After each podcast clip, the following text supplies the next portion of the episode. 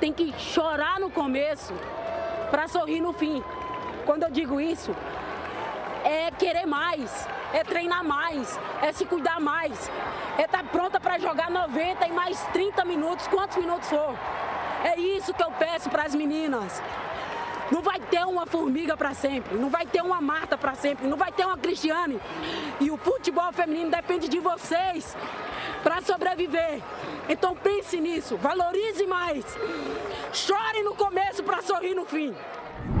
Com esse desabafo conhecido da nossa Marta, depois da eliminação do Brasil para a França na Copa do Mundo de 2019, o Rodada Tripla, edição de número 86, nesse dia 21 de junho de 2021, vai falar um pouco sobre o trio, que agora não é mais um trio porque ele foi desfeito. Recentemente tivemos a convocação da seleção feminina, brasileira feminina de futebol para os Jogos de Tóquio, uma lista de 18 nomes que fizeram parte do processo olímpico, mas que a técnica Pia Sundhag, junto com a CBF, resolveu que o trio não estará junto pela primeira vez nos Jogos Olímpicos desde a prata em Atenas em 2004. O trio é formado pela Formiga, 43 anos, sete Copas do Mundo, todas as Olimpíadas, né? Antecessora à dupla Marta e Cristiane. A Marta, com 35 anos, seis vezes a melhor do mundo, vai para mais uma disputa de Jogos Olímpicos. E quem fica fora é Cristiane, a maior artilheira olímpica entre homens e mulheres,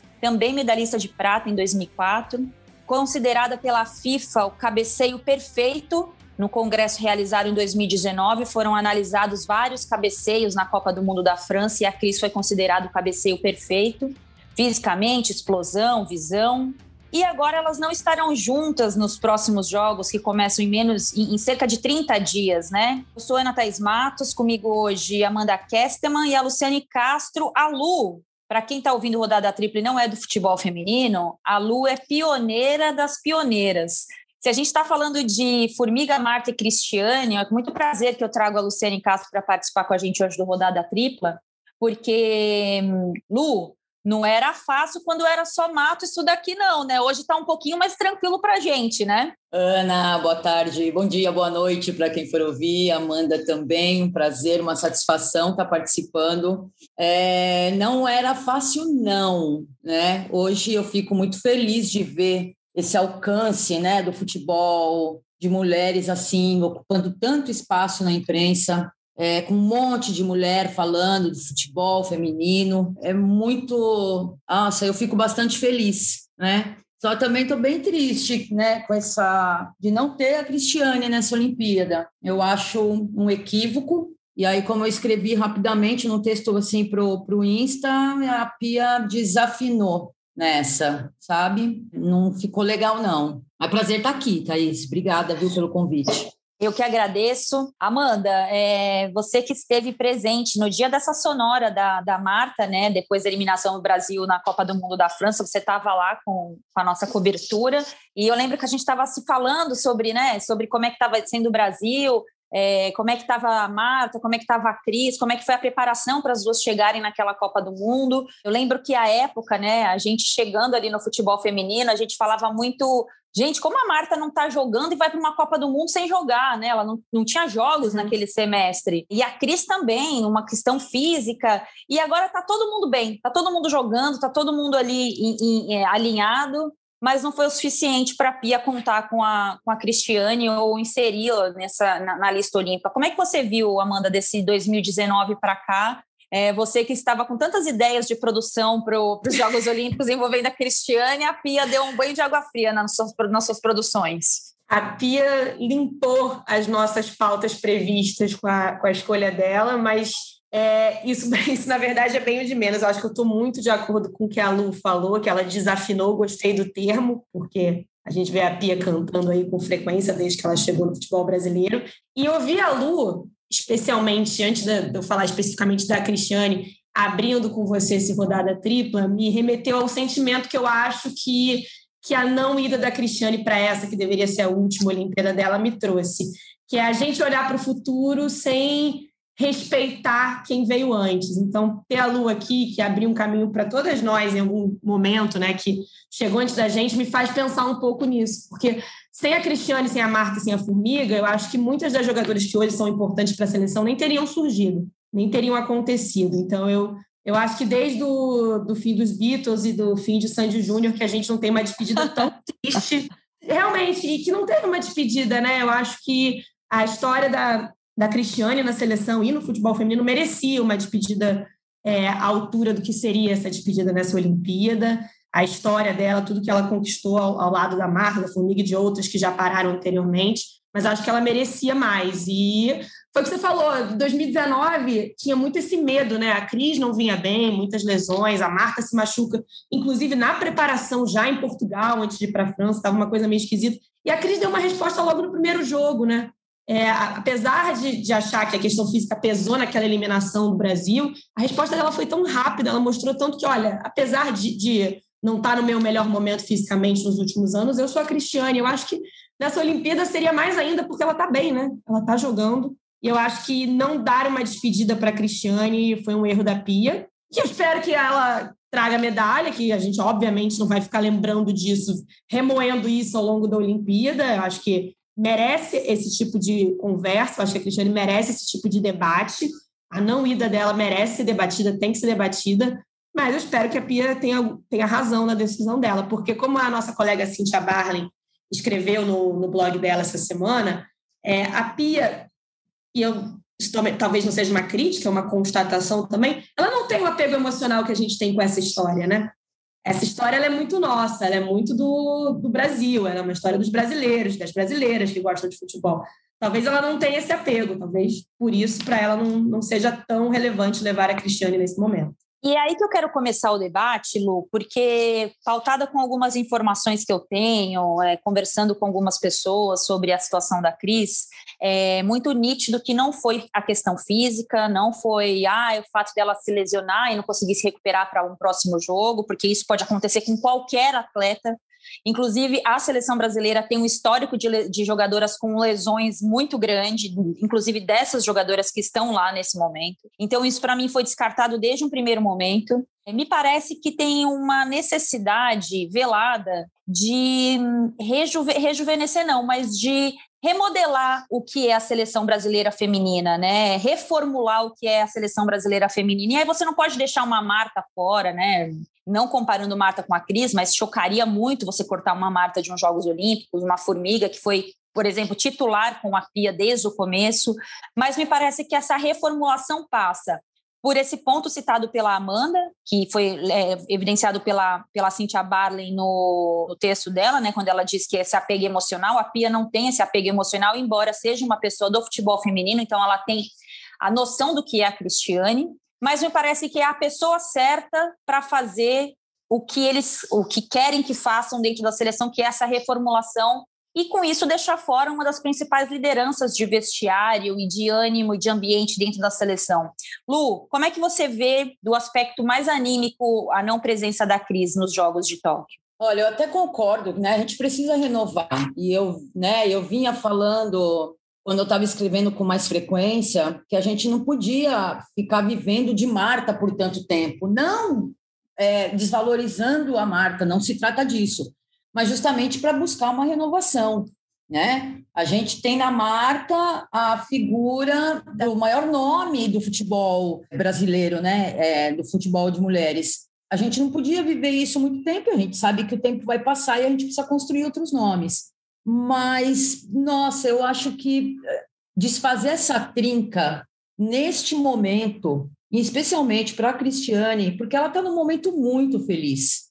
Uma atleta feliz, né? E aí nem vão contar o aspecto físico, porque na, na publicação dela ela trouxe dados muito arrasadores sobre como ela está, né? A, a, a, falar dos sprints, né? Ela está na mão de uma agência boa também, que eu acho que isso também faz toda a diferença. Quem está trabalhando ali por trás dela, junto com ela, que é uma pós-atleta, faz toda a diferença a gente precisa renovar, a gente tem que correr atrás dessa renovação. Temos agora um trabalho de seleção sub-17, sub, seleção sub-20, que tem que trabalhar integrado mesmo nessa, nessa, nessa coisa de fazer as meninas terem uma perspectiva. Você vai passar pela sub-17, sub-20, né? Seleção principal, coisa que a gente não tinha. Mas, poxa, precisava ser agora, né? desfazer isso, a Cris num momento tão, tão feliz, todo o peso de um vestiário com essa trinca experiente ou no banco, sabe? Assim, eu vou falar bem a real, eu tô, eu tô muito decepcionada. Muito óbvio que, nossa, vai che é, chega Jogos Olímpicos ou Mundial, a gente está se descabelando e óbvio que eu quero uma estrela na nossa camisa exclusivíssima, né? Todas queremos, não carregamos as estrelas que não são nossas. E a nossa camisa da seleção feminina merece muito. Mas eu acho que é, não foi um momento muito legal, não tem esse apego, exatamente isso, não tem esse apego histórico da, da Pia, né? A nossa história, tudo que a dificuldade para construir como a gente, como eu tenho me debruçado muito mais sobre história, né, na, na, né, sobre acervos, conversando, acompanhando um pouco do trabalho do, do grupo de estudos Mulheres do Futebol, que está resgatando as pioneiras, trazendo elas para conversar, a gente, a, a gente sabe da importância dessas, dessas mulheres, o que não foi feito no passado, como modo de agradecimento, sabe, para essas mulheres, e que estamos agora tentando fazer esse resgate e mandou muito mal não não não propiciar para a Cristiane essa despedida, né? Ao mesmo tempo que a CBF está trabalhando para trazer as pioneiras, para envolvê-las em uma série de ações, é, você tem um descuido desse com a nossa maior artilheira olímpica.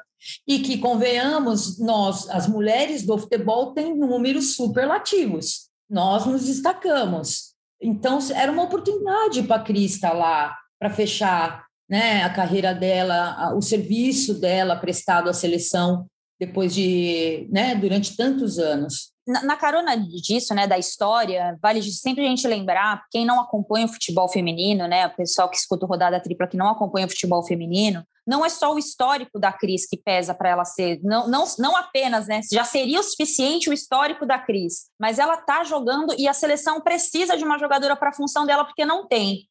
A Pia insistiu nos dois últimos amistosos na Ludmilla, jogando de centroavante, e foi horrível. Foi horrível, foram os dois piores amistosos do Brasil, mesmo com a vitória por 3 a 0 em cima da Rússia.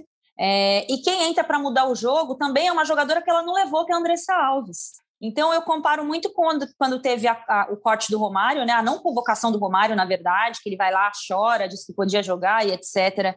E o Felipão não leva. E, e, todo mundo foi aquela, aquela comoção grande, e o Felipão bancou com o que ele tinha e com o que dava para acontecer naquela Copa do Mundo. Eu evito muito de fazer os paralelos né, entre o futebol masculino e o futebol feminino, mas para quem não é do futebol feminino, essa é a, é a conta.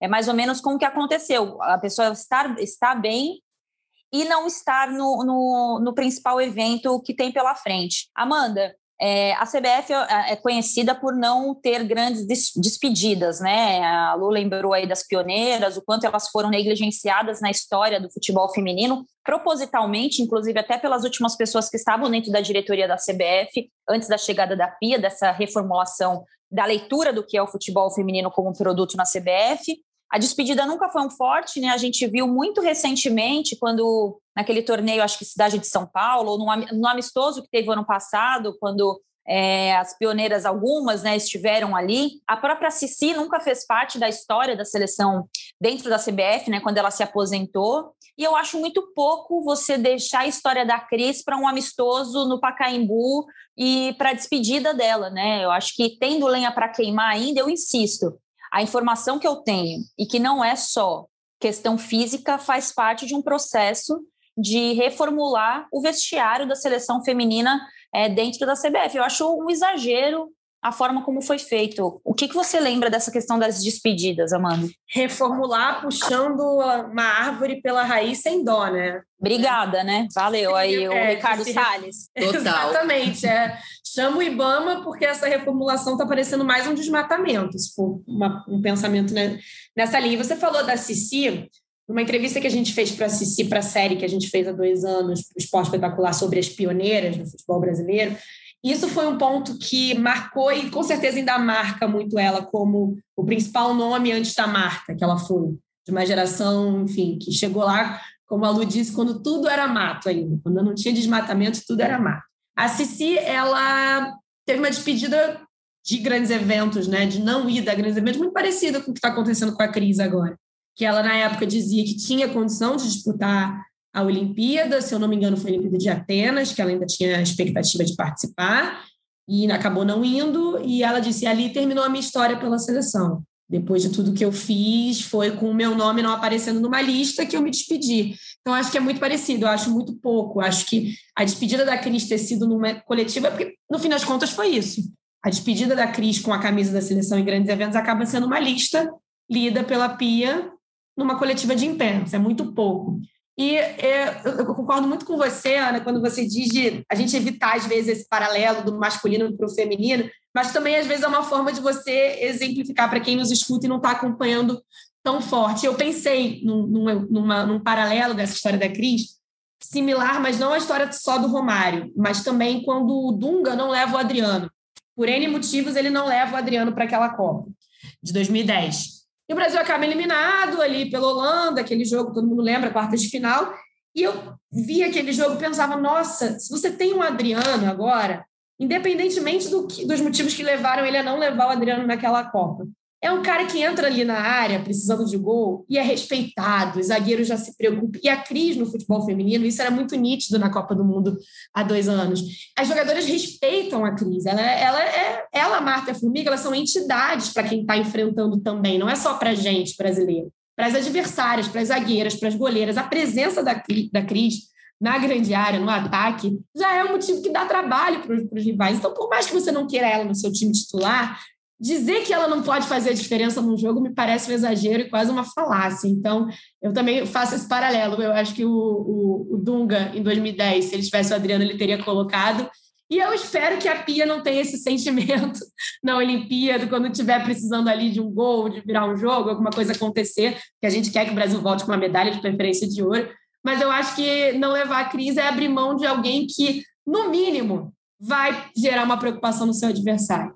E sobre despedida, é isso. Acho que é um paralelo muito bom que a gente faz com a história da Cici, que ela não teve uma despedida, não vai ter, continua muito isolada em relação à CBF, se aproximou um pouco mais recentemente, mas eu espero muito que a Cris não se isole da seleção feminina. E se ela não voltar a jogar, se ela não tiver uma despedida, seja o que for, que ela não se afaste, porque seria seria repetir erros do passado num futuro que parecia ser tão diferente. Né?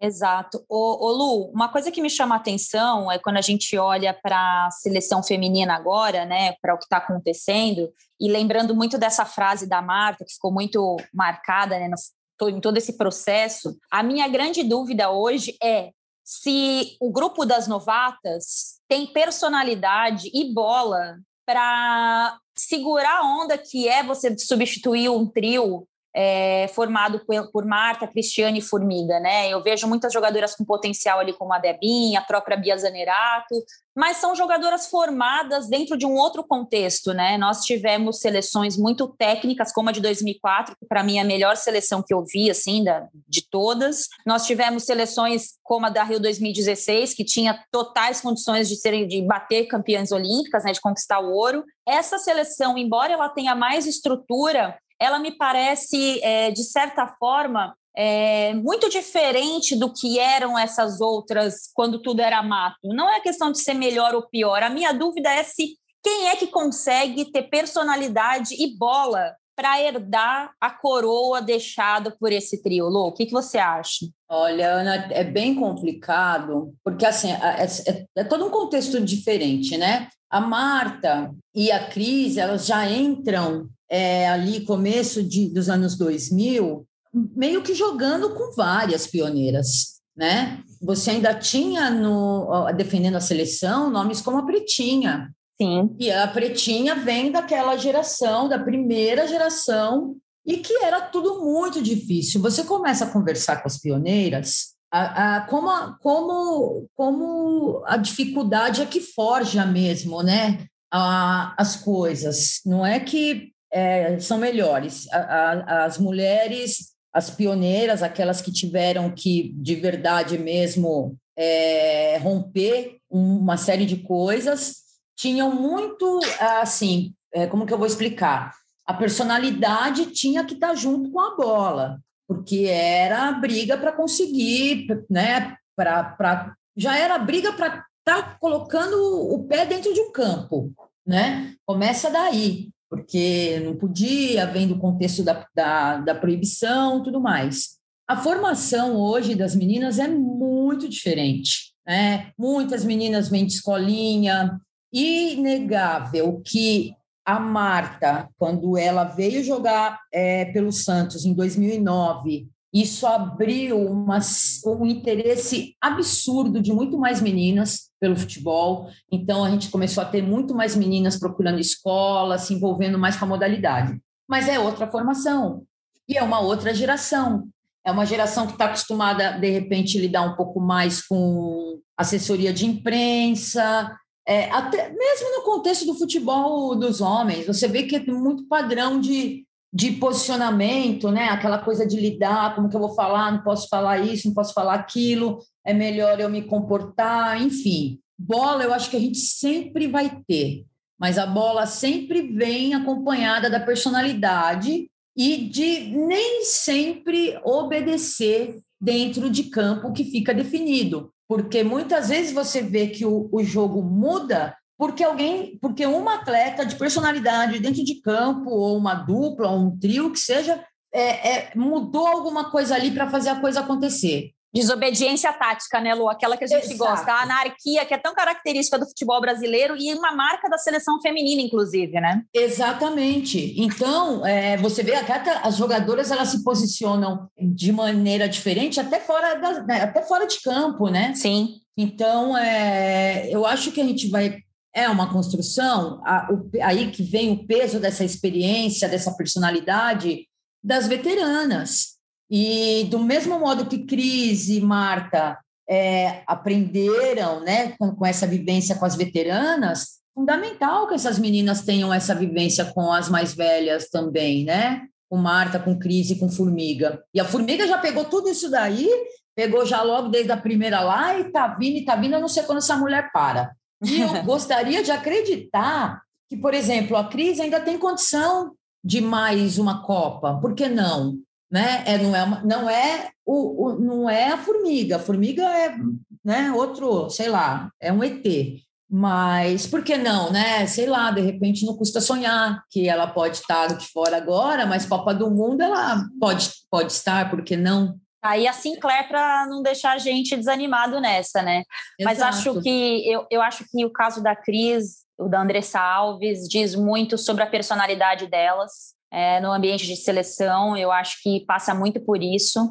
É uma personalidade combativa, que enfrenta as coisas direto, e isso sempre foi muito difícil dentro da seleção, né? É uma seleção, como a Amanda sempre lembra aqui no Rodada Tripla, acostumada ao silenciamento, por isso que nós vimos a, as manifestações recentes delas em função do assédio, me chamou muito a atenção, porque é uma seleção acostumada ao silenciamento. Sim. E a Cris e a André Salves, a gente sabe que são jogadoras de muita personalidade, muito combativas, e em vários e vários momentos em que as coisas não funcionaram bem ali dentro, para o mecanismo de trabalho delas, foram essas jogadoras que deram as caras, né? A gente não pode esquecer do passado, e eu acho que passa muito por isso a leitura da Pia, e das pessoas que comandam né, o futebol feminino na seleção é, enxergarem ali a, a, presença delas duas. Né? Eu acho que passa também por isso. Amanda, eu vou repetir a pergunta que eu fiz para a Lu. É, se você vê essa seleção pronta para assumir essa responsabilidade de herdar o que foi um trio tão, o que é, né, um trio tão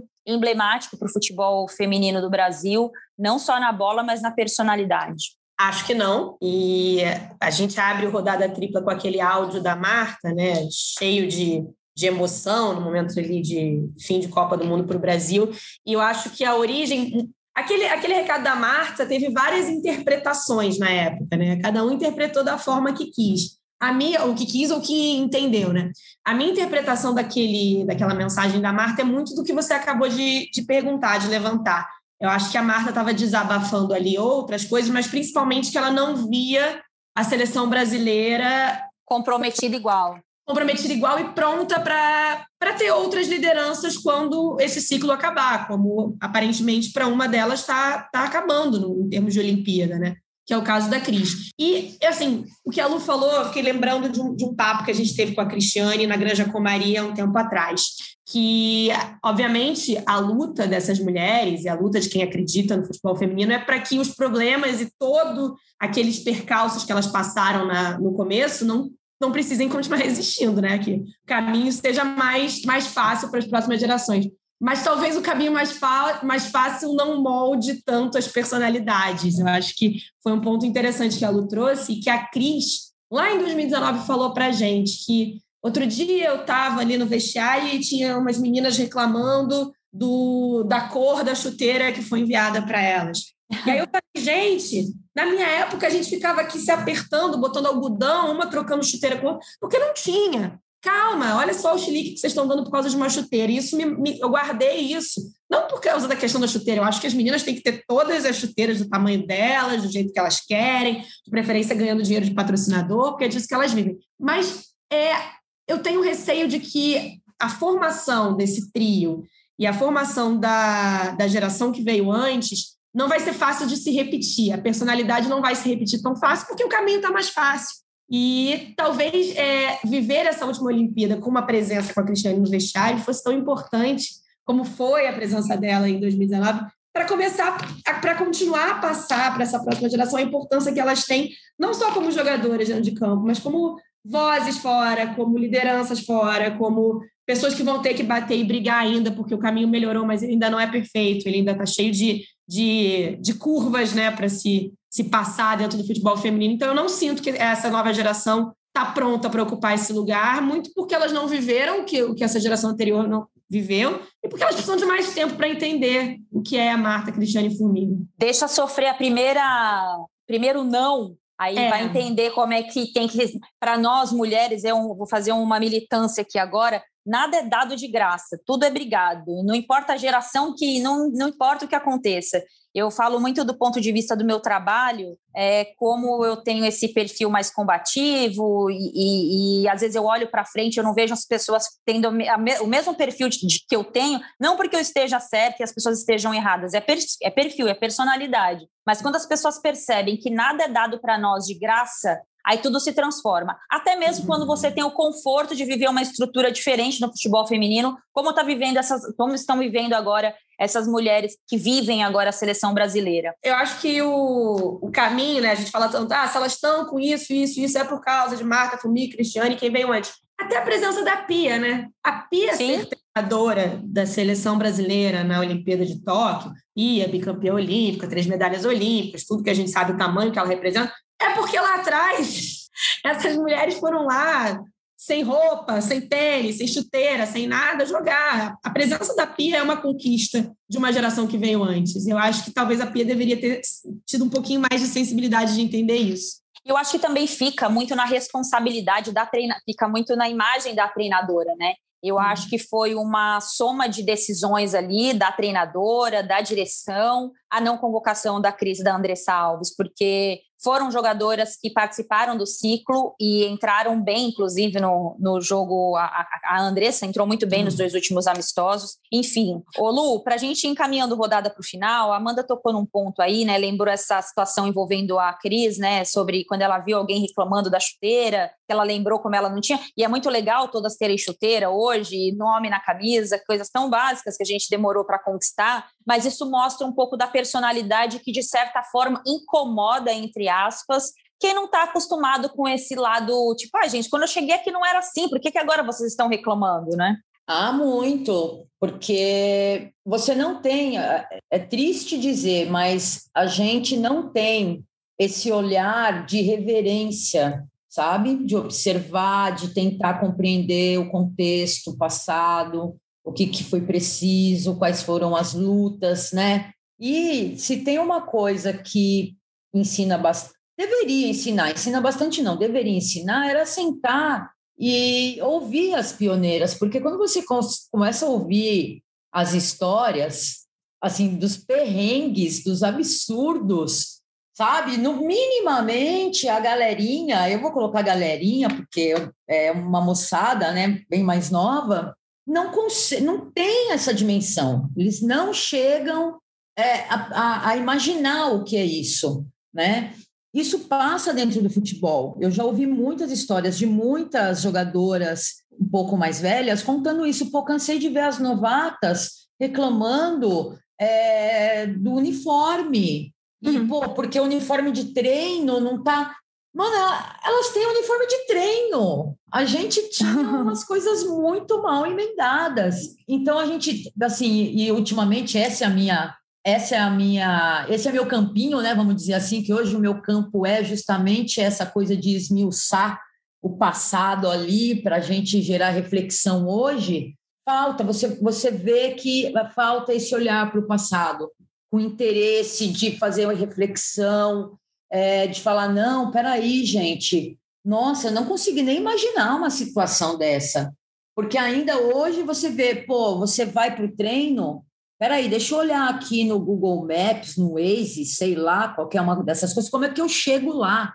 E tem metrô, e tem ônibus. E olha que eu estou falando de quem está começando a treinar. Você se locomove, você se desloca, mas você tem um milhão de ferramentas na sua mão para fazer isso.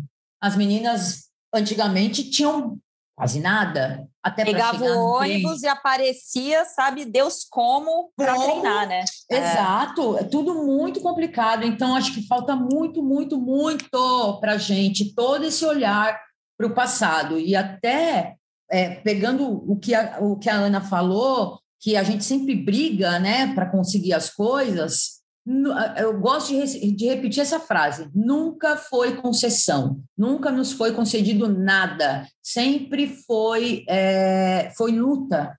Então, as, a, foi as na unha, né, Lu? Sempre.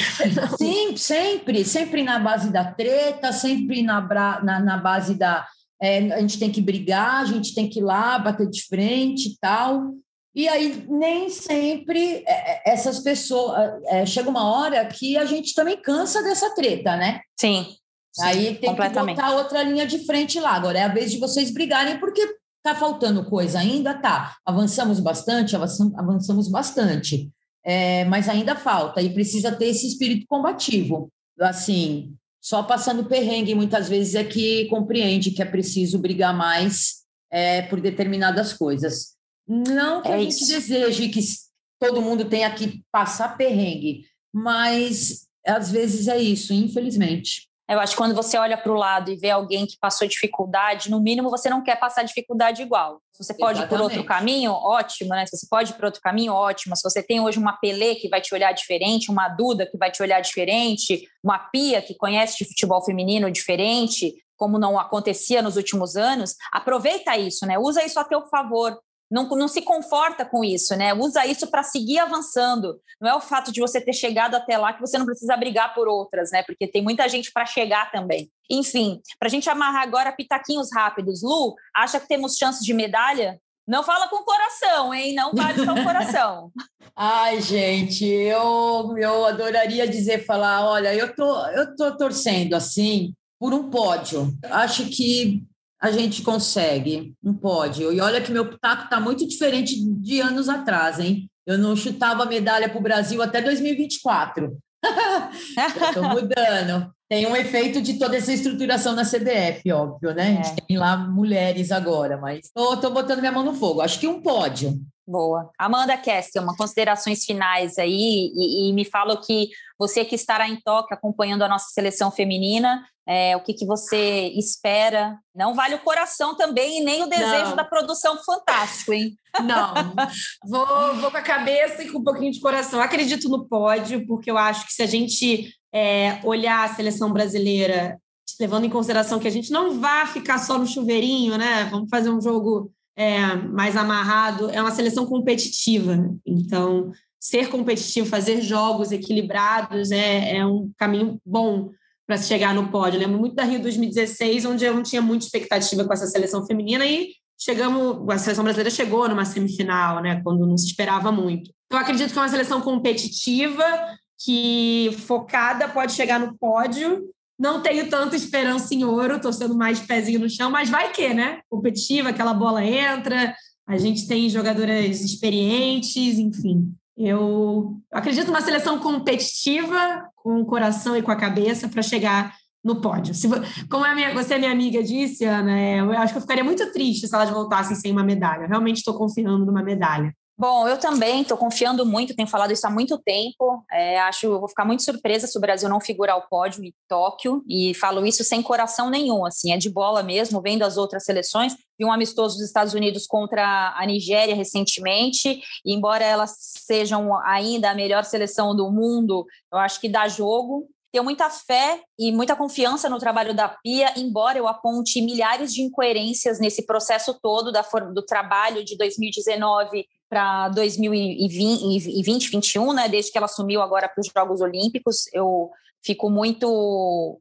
aponto muitas incoerências, inclusive nessa última coletiva dela, nas duas últimas, ela falou um ponto para mim que foi por água abaixo quando ela disse que ela precisa da experiência nos Jogos Olímpicos e ela abre mão da Cristiane pensando nessa e da Andressa, né, pensando nessa experiência. É, eu não vejo hoje a seleção brasileira tão pronta é, animicamente para uns Jogos Olímpicos, mesmo depois de ba da base desse time ter passado pela Copa do Mundo da França de 2019, que já foi um choque para a maioria delas ali, que não tinha esse histórico de seleção. Então, acho que passa por aí. Mas eu queria falar rapidamente da lista. Gostei muito da lista das convocadas. Acho que todo mundo que está ali merece. Você pode gostar ou não de uma jogadora ou outra. É, hoje a Cristiane também fez um comunicado nas redes sociais pedindo para que não vão atacar as jogadoras que foram convocadas no lugar dela. Ninguém tem nada a ver com as incoerências da convocação. E nos resta agora confiar, torcer, acreditar, acompanhar o trabalho. O Brasil estreia dia 21 contra a China, às 5 e meia da manhã, transmissão da TV Globo. Espero que a gente tenha volte para falar desse rodada tripla com a medalha olímpica, com as experiências do que foi essa cobertura.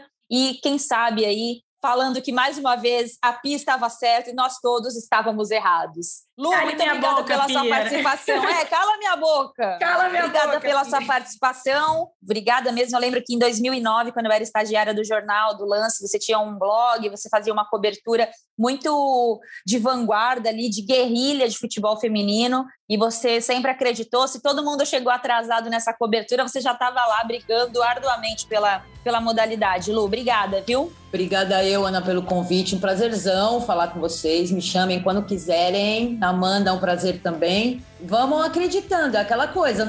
a gente bota um milhão de defeitos. Aí, quando o jogo tá rolando, a gente esquece tudo e é coração na, na, na, ponta da chuteira com as meninas. É isso. Vamos que vamos. Obrigada, Thaís. Valeu, gente. Obrigada. Rodada tripla fica por aqui. Lembrando que está no, no GE Globo, nos principais tocadores de podcast. Produção e edição da nossa Raíra Rondon. Coordenação é do Rafa Barros e a gerência é do André Amaral.